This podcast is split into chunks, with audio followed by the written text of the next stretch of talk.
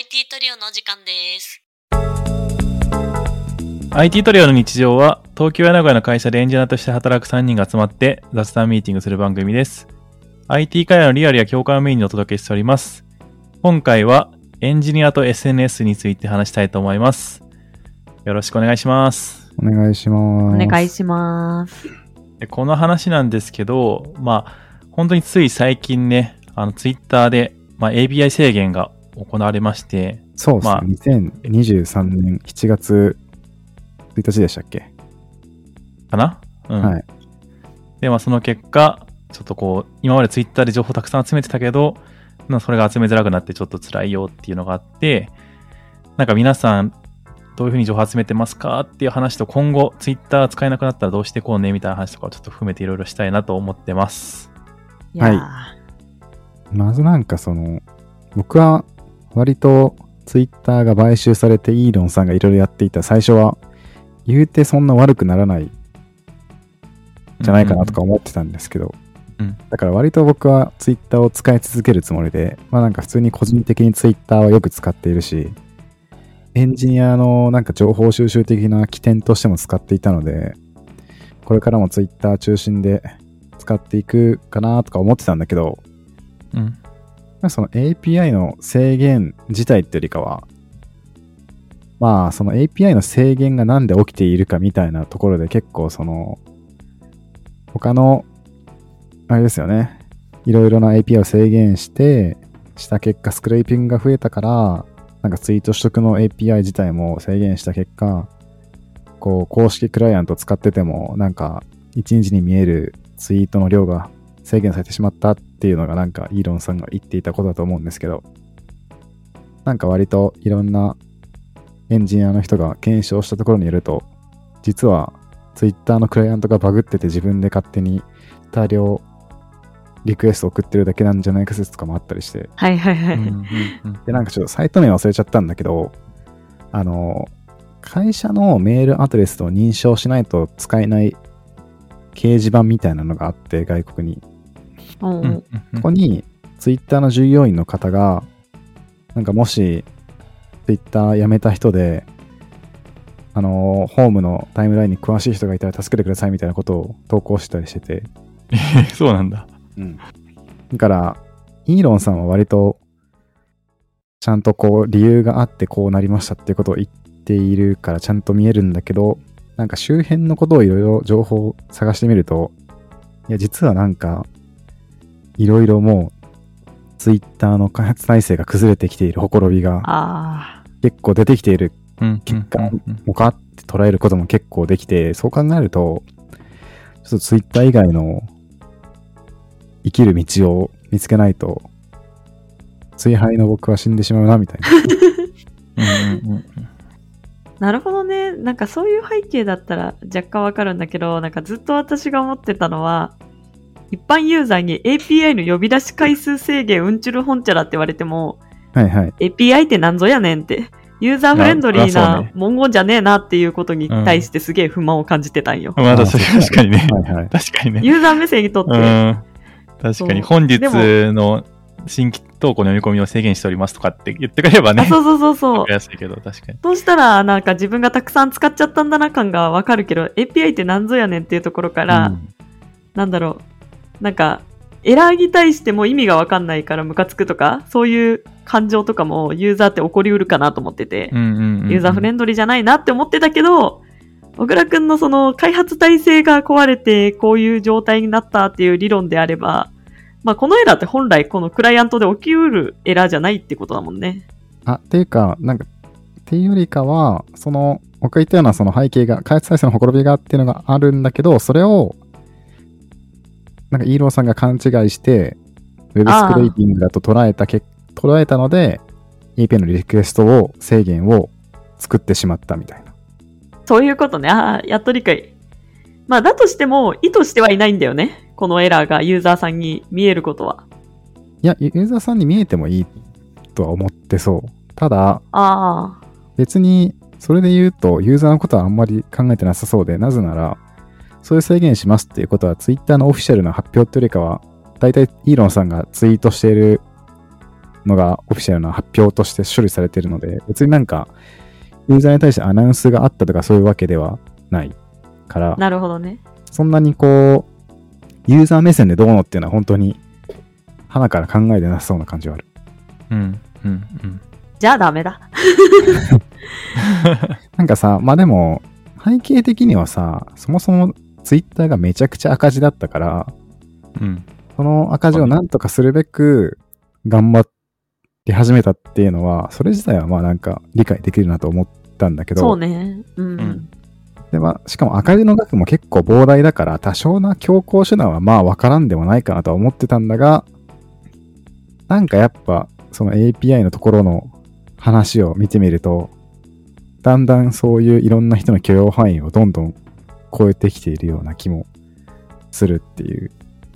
それでまあなんか、ちゃんと正式にこう、手続きというか、アナウンスとかもあって、ユーザーがある程度納得する道筋が示された上で Twitter ブルー課金すれば大丈夫ですよっていうのなら、まあ Twitter 課金しようかなって思う人も多いと思うんだが、うん。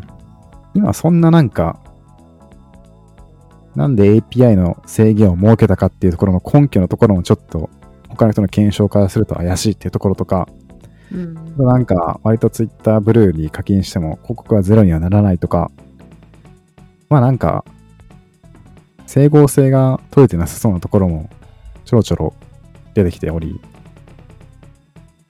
まあね、どうなるかな、みたいな。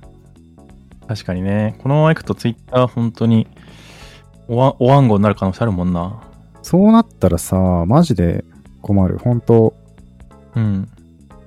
エンジニアの話題どうやって追うんですかね。ねえずっとなくなっちゃった。難しいのがどうしていさた、んでしょうか。まあ、コミュニケーション的な意味で言うとね、難しいよね。なんかそのマネタイズがさ、まあツイッターで現在できてないわけじゃんね。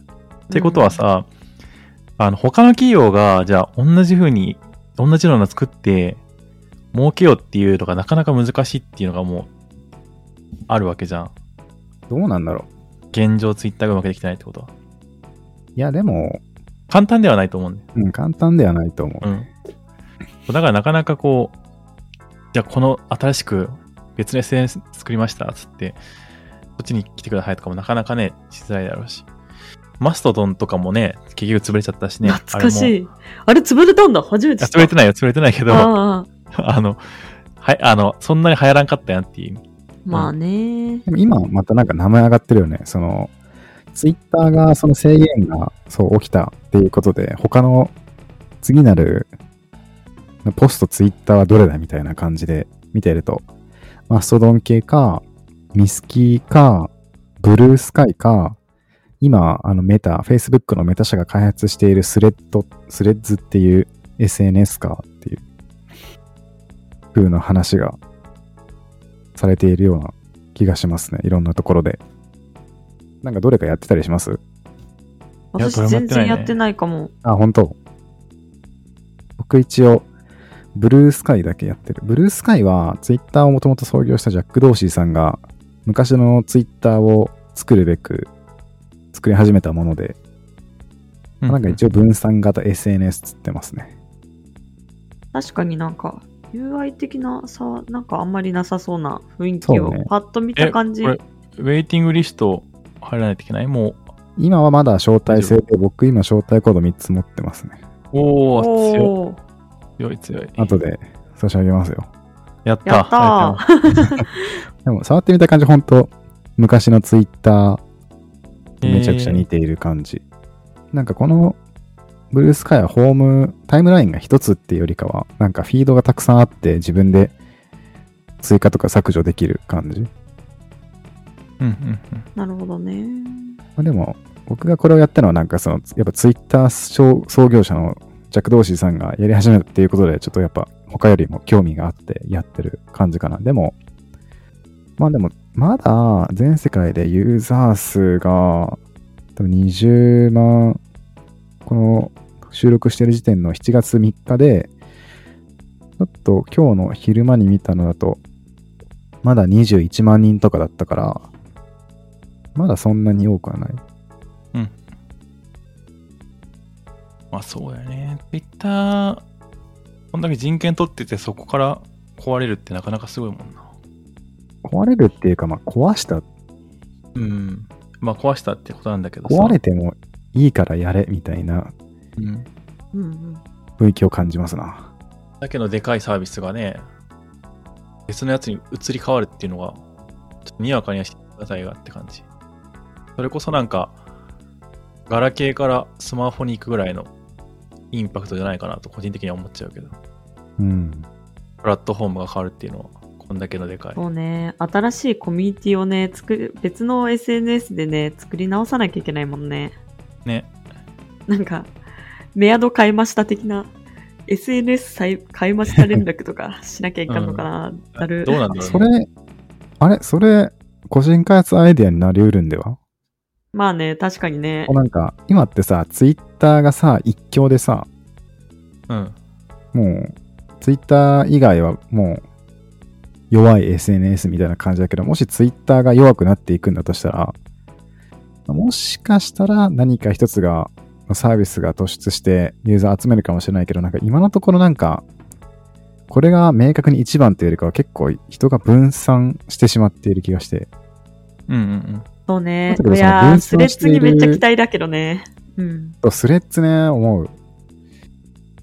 もし分散してしまうんだったら、なんかその各 SNS のプロフィールを結びつけて、ドンみたいな簡単なウェブサービスとか、個人開発で作れそうみたいなのを思ったりしました？確かに。みんなで乗り換え。IT トリオ話がそれましたけど。うん。チーズ言ったように僕もメタが作ってるスレッズはちょっと期待してますね。確かに。普通にユーザーの体験も良さそうだし。ああ、派遣握っちゃうね、メタが。で、業界。マジで派遣握っちゃうやん。うんなんか結構さ、ジャックさんとか作ってるブルースカイとかマストドンとかって結構分散型 SNS みたいな感じにやってるんですけど、うん。まあなんか聞こえはいいけど、ちょっとやりにくい面は多少あるのかなと思って。スレッズは、そうするとまあ嫌いな人はいるかもしれないけど、メタ社が一発でガッとやろうとしてるから、そこで結構いろいろ機能の追従とか、パフォーマンス的なところも、ちょっと期待しちゃうかなって感じがあるね。うん、うんうんうんうん。確かに。もともとね、ツイッター離れ、インスタグラマ確かに。ー出る女子もさ、多いわけだからね、逆に馴染みがあるかもしれないね、こういううん文章型 SNS 的な概念にもう一度戻ってみようみたいな。どうなんだろう。なんかね、スレッズはでもほぼ機能がツイッターに似ているみたいな。でやんね。なんかちょうど、この収録している7月3日の前日に、なんかメタが間違えてスレッズを Google プレイで公開しちゃったんだけど、うんうん。その時にスクショをいろいろ撮っていた外国の方がいて、うん。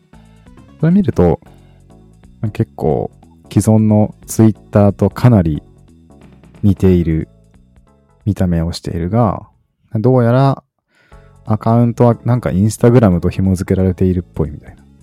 へえ。インスタグラムの情報をインポートした上で Twitter となんかほぼ似た感じの機能が整備されているっぽいっていうのが今のところ。なるほどね。別アカ作るわ、それは。そうだよね。そのそうだよね。エに。ンジニアとしてさ、ツイッターのアカウント持ってるけどさ、リアルで使っている Facebook とか Instagram みたいな本名っていうか、リアルに近い系のアカウントとはやっぱそれ、ツイッターってなんか、少なくとも日本人は別で扱ってる人が多いのかなって感じがするから、そうね。事情違いそうだよね、外国と。SNS の、なんだろう、ネットコミュニティを複数アカウントを作って、複数またいで楽しんでいる感がツイッターにあって、ういわゆるん、仮想的なコミュニティな部分もあるよ。リアルなつながりもある人は全然いるけど、その中に、各コミュニティに。インスタってめちゃくちゃプライベートに近いからさ、そのコミュニティの人たち、そのプライベートはね、公開したくないのよ。いや、わかるわ。勉強会で出会った人に自分の個人的なこう、ここ行って楽しかったですみたいなインスタのストーリーとか見てほしくはない確かにね。い確からに。この前登壇していたまるさんですよね。ここ行ったんですか？いいですね。僕も行きたいですか そんなリプライもらいたくないもん。うんやだ。嫌だもん。たださ、Facebook とかどうどう ?Facebook とか交換するんだけど結構。ええ Facebook は交換するけど、正直使ってないから、なんか、うんまあ、まあまあまあまあ。連絡手段として交換しておくけど、なんか SNS としてはもう使っていない。なんかタイムライン今見てもなんか、知り合いのおじさんが投稿してるだけみたいな。いや、Facebook さ、会った人、知り合った人、本当にリアルで顔合わせたぐらいじゃないと交換できないイメージが私の中ではある。本名だし。あ、それはそうだよ。基本的にうん。そう。私もっと、なんだろう、会ったことない、それこそ、あのーその IT 界隈のツイッターは全然会ったことない人とかもつながりあるし、あと人狼界隈とか、なんかいろんな界隈があって自分の中には。うんバンド界隈とか、なんか、そう、そういう人たち Facebook 交換してないから、確かにインスタ。も交換してないし、そう、いろんな顔がね、Twitter はね、使えてたからね、個人的には好きだったんだけどね。会ってない人を安心してフォローできるというか、そうそうそうそこれが Twitter だったわけなんだけど、Facebook と Instagram はどっちかっていうとね、リアル寄りな感じが。会ってない人をちょっと躊躇なくフォローできるかというと、ちょっと、感覚的にちょっとまあ微妙かなみたいな。う。えー無理無理、Facebook もインスタも無理。もしそこのそのリアルの部分関係なくホイホイフォローできるぐらいの手軽さがあれば、そのメタが開発するスレッズはめちゃくちゃ使いたい気持ちはあるけど、そこがね、うん。どうなるかっすよね。そこ大事ですね。そしたらマストドンとかのサーバー入って、うん。コミュニティに参加していくとかの方が、もしリアルと近いんだったら、自分的にはニーズがあるかなって思えてきちゃった。うん。うんうんうんうん。まあ、どんなコミュニティ、なんか、正直さ、どの SNS にどういう人たちがいるかによる。マジで。使う SNS は。確かにね、属性が分かれてるかもしれないね。ね、属性分かれそうだよね。みんなツイッターにいたけど。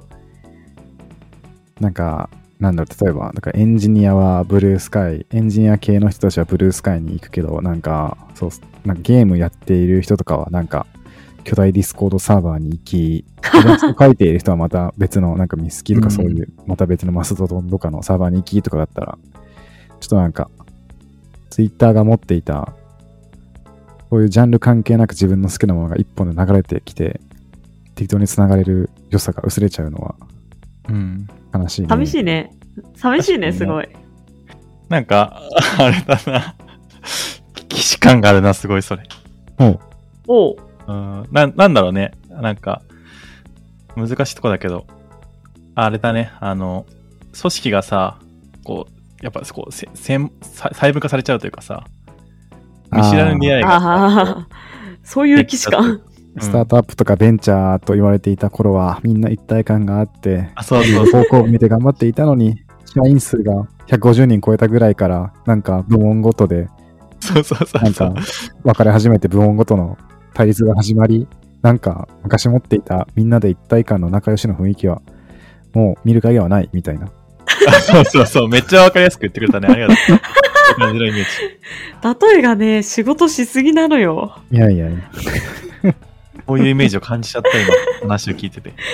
組織に例えるのすごいわ。社会に揉まれてますね。いや、でもなんか、まあ社会だから、ね。に限らずやっぱね、何かが大きくなっていくときって、なんか大体そういう雰囲気が、雰囲気っていうか方向性で進んじゃうなっていうのはなんか、うん。宿命？うん、思う。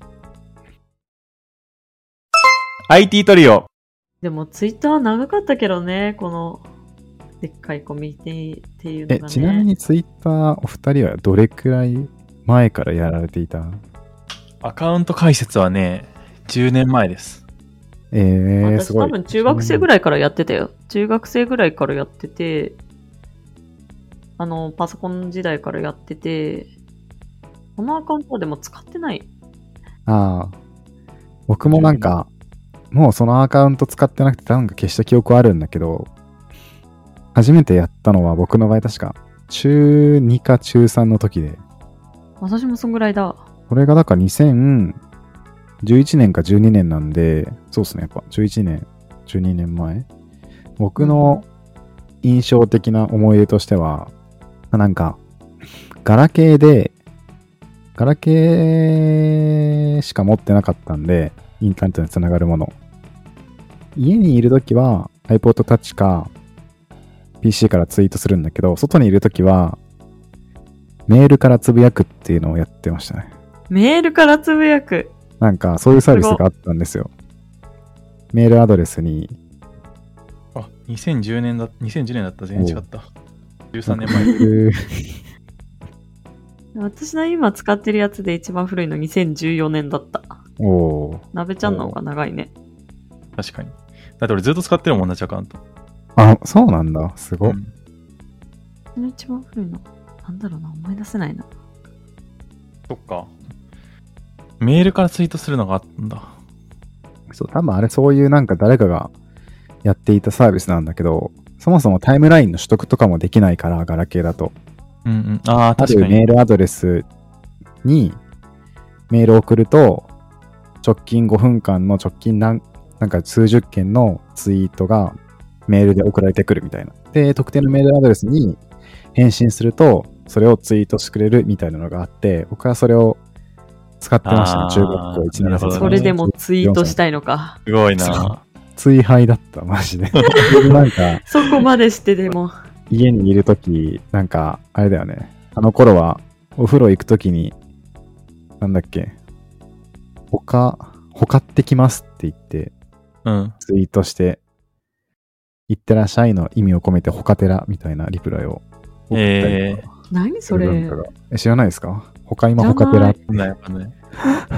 自分はさ。あの、ツイッターパソコンでやってたんだけど、あの、LINE をさ、ガラケーでやってたのよ。あ、LINE ガラケーでやってた、私も。やってた？そうそうそう。あれはあれですげえ味があってよかったな。読み込むのが指導講師だから確か。そうなんだ。うん。そう、指導講師にしてえー、やるみたいな感じで。うん。まあそうか。そういう感じなんですね。皆さん SNS 事情はいやー、そう思うと、ツイッターで本当にいろんな顔があったから困ってきたな。困ってきた。私でも API 制限かかってないから、各アカウントで分散して見ているから。でもさ、なんかそれも微妙な気がして、なんか僕、アカウント3つぐらいあるんだけど、うん。基本そのエンジニアとして使っていたり、IT トレの日常のツイートをリツイートするようなアカウントがメインで、それしか使ってないんだけど、そっちで制限かかってう、他のやつ見ようとしたら、他の方でも制限かかってて、その日あマジで始めてるのに。なんあ、かそう、なんだ。それなる人もいるし、ならない人もいそうで、デバイスでこどうなるのかわからん。電話番号の登録とか。うーん。何に対してアカウントが紐づいてるかで、何に対してけ制限をかけているか。まあそれは多分まだ、まだっていうか、明らかになっていない謎ですね。イーロン・マスクさんの神のみぞ知るっていうか、イーロン・マスクのみぞ知る。いや、イーロン・マスクも知らないかもしれない。い可能性はある。や、でもイーロン・マスクすげえな。その、いい悪いっていうか影響力の大きさが半端ないな、みたいな。確かにね、動かしてるねだって。さ、冗談でさ、イーロン・マスクがなんか、I love Twitter とか言ったら、なんか知らんユーザーが、じゃあ買うべきだって言って、Twitter いくらなんていうところの、冗談みたいなやりとりが、から始まって本当に買ってしまったみたいな。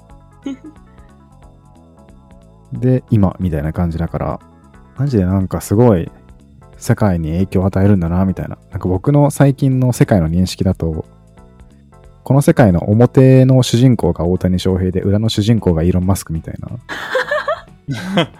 ふうに考えてますね。そうなの？なんか、違うベクトル。なんか全然違うんだけど、こう影響力の度合い的にかなりうん。似ているし、他の人には絶対真似できないみたいな。別に。他の誰もがやったことのないことを成し遂げているみたいなの方うんで結構二人のこう影響力の絶対値は同じなんだけど、業界と方向性とかがなんかやってることが種類が全然違うからなんか表と裏みたいな 僕の中での妄想です。なるほどね。結構好き、その妄想。いや、僕、大谷君の話はもういくらでもできちゃうし、今もすごいからちょっと話したくなっちゃうけどやめとくわ。でもさ、それこそさ、やっぱその、どうなるんだろうね。その、やっぱツイッターさ、まあ、エンジニアの情報収集に限らずさ、その時その時の結構トレンドがなんかアカウント限らず流れてくるみたいなところがあった気がして、うん。んなんか大谷翔平がすげえことをやったりとか、例えば最近その、ワールドベースボールクラシック、WBC で日本が優勝した時も別になんか自分のプライベート赤とエンジニア赤とか、とりあえず関係なく、うん。がそれについて言及していて、こう、オンラインなんだが世界の流れを感じられるみたいな、世界の風がそこにあったわけだが、うん。分散しちゃうとね、そういう世界の風も感じにくくなってしまう。確かに。ね、トレンドとかをね、どうやってキャッチするか、そうそう。そのアンテナをどうやって立てるかっていうのがツイッターによって変わってくるかもね。そういううん SNS の流れによって。まあでもあれか。ミクシーとかってどうだっけね？ミクシーがミなくなクシーは招った時待制じゃないだって、そもそも。ミクシーでやの話題ってどうだったかなと思って、なんかツイッターの前ってミクシーだった気が。ミクシー狭かったことない？こ日記じゃない？なんかもっとローカルな道だったけど。日記か。そっか。こまでさ、コミュニティが広がったのってツイッター以外にあったっけ？ミクシーってそんなコミュニティ広がってたっけ？ああ、確かに。ミクシーはなんか、知ってる人だったね、確かに。本招待制だしね、あれ。最初は。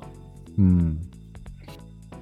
なんかそういう意味では、結構、ツイッターがもしなくなったらって世界を想像するとさ、確かにツイッターに代替するものって難しいね、そう言って言われると。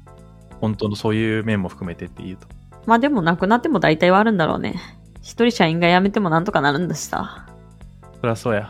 まあ絶対なんか、何かしらがあるんだよね。なんか、うん、COVID-19 が流行って、この世界どうなるんだみたいな思った時も、まあ、時間は流れて、新しい社会のあり方が、まあ、ね。好きでも嫌いでも生まれちゃっていくわけで、まあ、ツイッターがなくなったらなくなったで、新しい世界はそこにあるんでしょうが、まあ、ツイッターしか知らないね。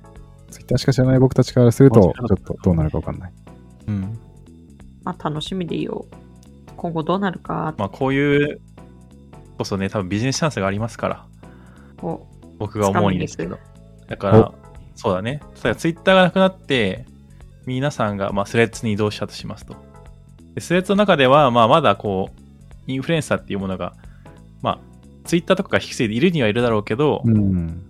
その、そのなんていうのかな、そのスレッズだからこそのインフルエンサーって多分まだいないわけで、ここそになるとっち狙いに行ったのか。ここになると、に。ビジネスモデルチャンスとして、まあ、インフルエンサーってやっぱお金儲かるからね。広告はいはいはい。とかいろいろ広告代、広告等とかになれたりするわけだから。っていうビジネスチャンスもあるかもしれないし、まあ、それとは別で、ツイッターの API のクライアントとか作ってた人みたいに、まあ、そのスレッズのクライアントって最初ないから、そこを作って、そこでお金稼げたりするかもしれないし、とか、まあ、いろいろなんかこう、やりはいくらでも多分いろあるわけで、こういうピンチこそやっぱりね、ビジネスチャンスなんで皆さん、よかったら試してみてください。誰目線？誰なしか。もなんか、最初に出てくるの、インフルエンサーになるところなのね。なんか、ねツイッターに変わるようなサービスを自分たちが立ち上げて、俺が次世代のイーロン・マスクじゃって、あ、それもありだと思うよ。うん。そういう方針かと思ったら、まさかのインフルエンサーになるところがさすが YouTuber っていう。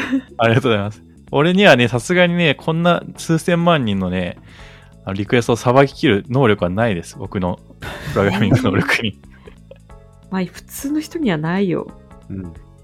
でも確かにインフルエンサーはうん。思確かにインフルエンサー、新しいインフルエンサー生まれるのかもね。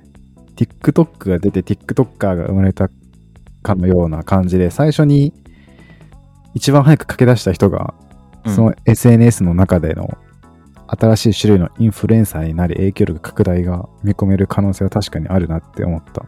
うん、なるか。なるなるか。あ、いいじゃん。ポッドキャスト、この IT トリオが一番、こう、スレッズを広めて、アーリーアダプターとして広めて、じゃあもう、ポッドキャストの名前変える？スレッズ、スレッズ活用？そこまでする。嫌だな それまでして配信したくない。それはそう。私たちの やりたいことって本当にこれなんだっけ？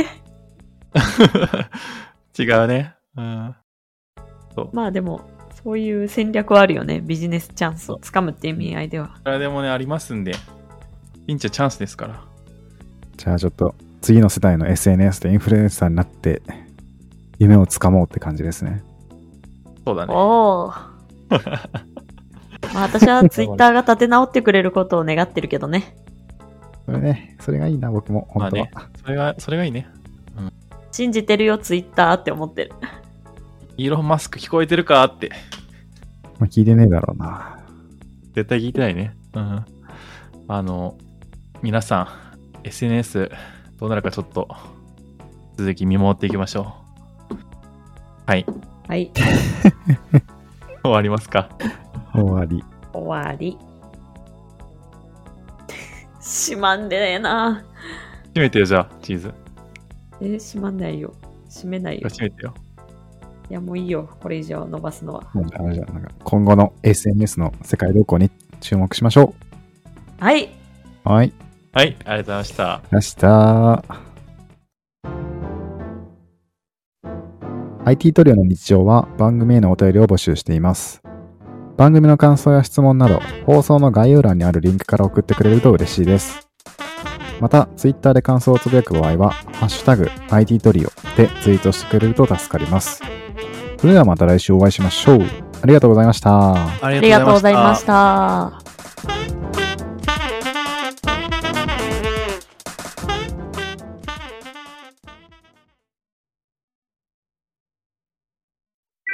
And now, a short commercial break. 現在エンジニアの採用にお困りではないですか？候補者とのマッチ率を高めたい、辞退率を下げたいという課題がある場合、ポッドキャストの活用がおすすめです。